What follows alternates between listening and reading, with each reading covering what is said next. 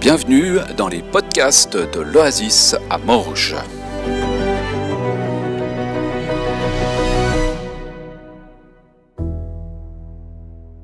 Cette capsule, on l'a pensée un petit peu dans l'idée de la reprise. Alors qu'est-ce que c'est que la reprise? Qu'est-ce qu'on entend quand on parle de reprise? On parle de reprise économique, de reprise de volée, de reprends-toi, de la reprise des hostilités, d'une reprise en termes de musique, hein, musicalement parlant. Quand un territoire est occupé par un ennemi qu'il est reconquis, on parle, on parle justement de reprise d'une ville, hein, comme euh, la reprise de Jaffna en 1988 par exemple. Une plante que l'on a oublié d'arroser reprend vie avec un petit peu d'eau. En ce qui nous concerne, qu'est-ce que sera la reprise? Un simple retour à l'anté-Covid-19, on remet les chaises et la chair en place et c'est reparti comme en 14. Est-ce que nous allons profiter de la reprise pour euh, instaurer des nouveautés? Et si oui, lesquelles? Plus de vidéos, plus de stimulation, plus de rencontres, plus de séances, moins de cultes? Parce qu'on peut facilement s'en passer. Comment allons-nous reprendre? Comment allons-nous reprendre?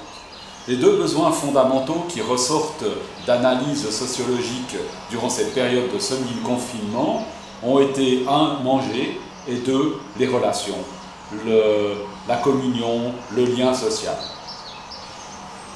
Si vous regardez en survol les évangiles, la vie de Jésus durant son ministère terrestre, durant les trois ans en fait qu'il a passé avec ses disciples, eh ben, il passait beaucoup de temps à table, à manger avec les gens, et à entretenir des relations. Et le plus souvent encore avec euh, les gens de mauvaise vie, dirait-on. La plupart des guérisons accomplies par Jésus ont permis aux personnes restaurées de retrouver une vie sociale aussi. Ce n'était pas juste une guérison physique, mais il y a eu une guérison sociale, un lien social qui a pu se recréer euh, avec pour ces personnes ce qui l'aura aussi euh, obligé à recommencer à travailler pour certains. Hein, le, paralytique euh, qui tout d'un coup euh, peut remarcher, etc., et ben, on ne va plus lui donner l'aumône. L'aveugle qui était tous les jours devant le temple, ben, tout d'un coup, il n'est plus aveugle et il peut recommencer une vie normale. Donc il y a une responsabilisation aussi qui va avec la guérison. Deux choses que je peux dire que Dieu m'a données en arrivant ici, maintenant il y a bientôt une année, c'était relationnel et puis bienfaisance. C'est les deux mots un petit peu qui ont résonné en moi quand euh, on est arrivé ici avec Christine il y a une année. Et le constat que je peux faire après ces quelques mois, c'est que le corps, j'allais dire oasis, fonctionne bien. Ça fonctionne bien. Alors bien sûr, on peut toujours améliorer, mais tout fonctionne bien.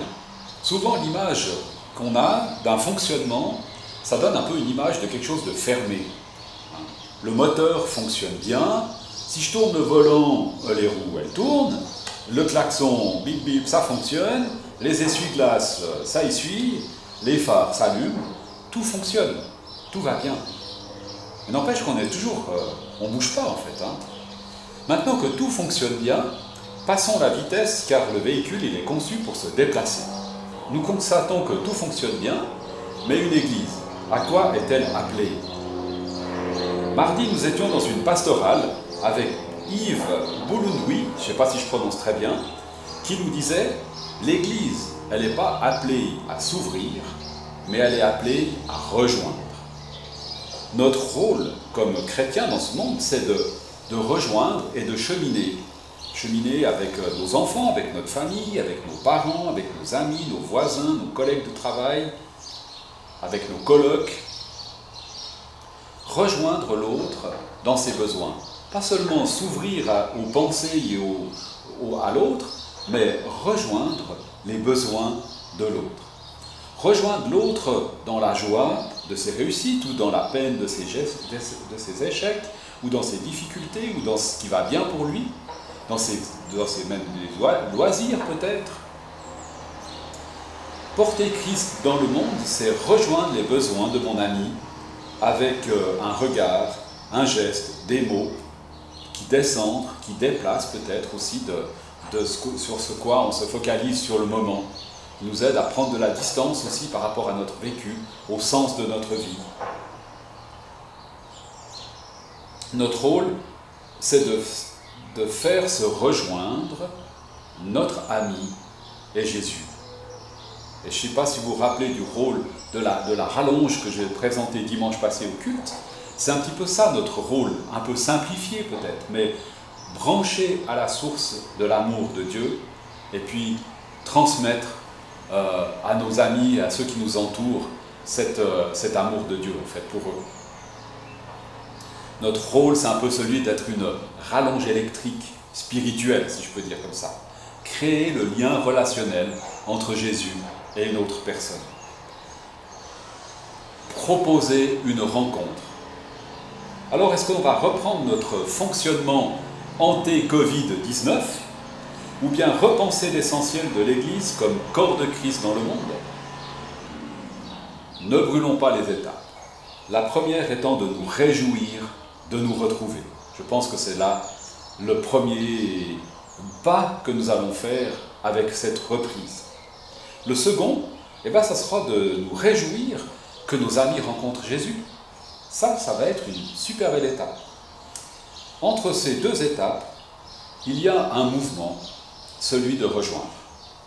Et ce mouvement, il est à la fois simple comme dire bonjour et sourire à quelqu'un, et il peut aussi être difficile, voire même risqué, comme nous l'avons vu dans la capsule alpha de mercredi on risque de devoir se découvrir, se rendre vulnérable même, oser dire notre foi, notre espérance, oser inviter, oser parler.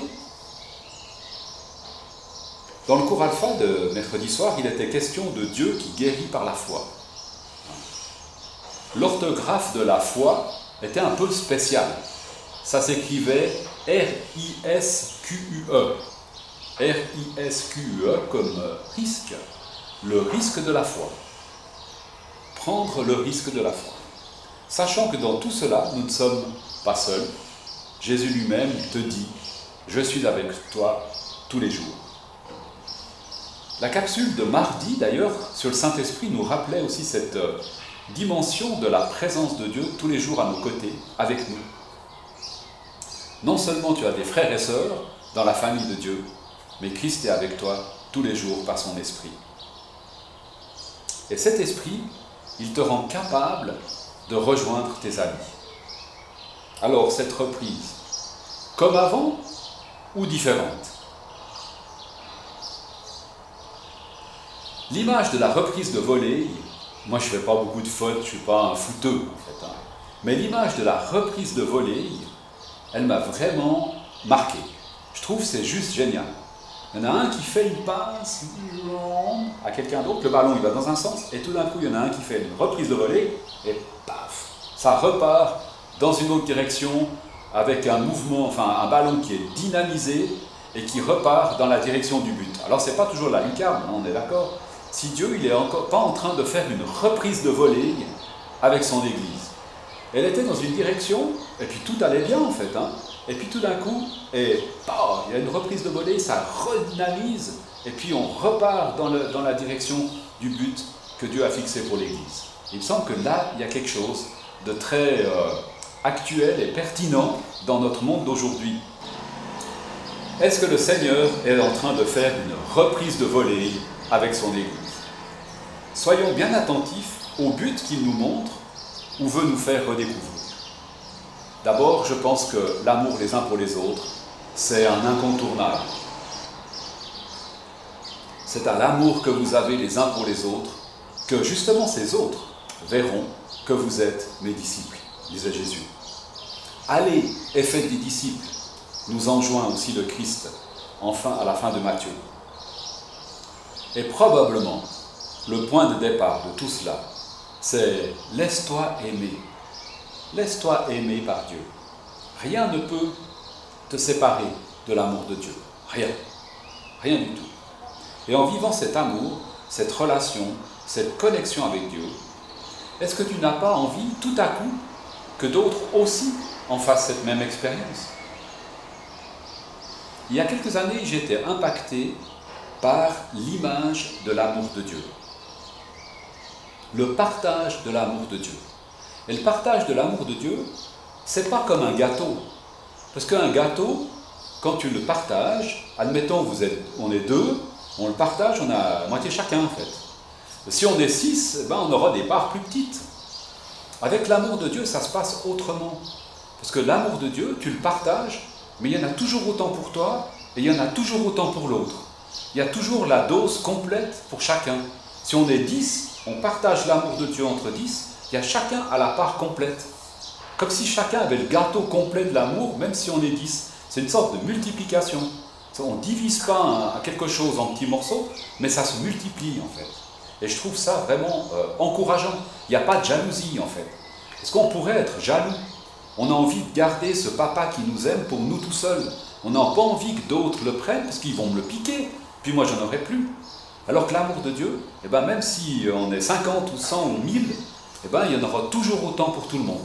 Et ça, c'est vraiment, ça casse toute la notion de, compétition, de comparaison, euh, de, jalousie. Tout ça, c'est mis au rebut, parce qu'on en a tous autant, en fait. Et je trouve ça juste génial. J'aimerais terminer cette capsule, j'aimerais terminer cette lecture avec euh, un petit passage biblique d'Éphésiens 3, les versets 14 à 20. Éphésiens 3, à partir du verset 14, et c'est Paul qui parle. C'est pourquoi je me mets à genoux devant Dieu, le Père, dont dépendent toutes les générations dans les cieux et sur la terre. Je lui demande que selon la richesse de sa gloire, il fortifie votre être intérieur par la puissance de son esprit, et que le Christ habite dans vos cœurs par la foi. Je demande que vous soyez enracinés et solidement établis dans l'amour. Ainsi, vous aurez la force de comprendre, avec tous ceux qui appartiennent à Dieu, combien l'amour du Christ est large et long haut et profond, et vous connaîtrez alors son amour, bien qu'il surpasse toute connaissance, et vous serez ainsi comblés de toute la plénitude de Dieu. À Dieu qui a le pouvoir de faire infiniment plus que tout ce que nous demandons ou même imaginons, par la puissance qui agit en nous, à lui soit la gloire dans l'Église et par Jésus-Christ, dans tous les temps et pour toujours. Amen. Un magnifique texte de Paul. Alors, peut-être que rien n'a changé au niveau de cette salle qu'on va redécouvrir euh, dimanche, mais je prie que nos cœurs soient changés par l'amour du Père qui nous aime tellement et qui aime tellement mes amis. Alors soyez tout plein bénis dans cette euh, suite de cette semaine, et puis on se dit à dimanche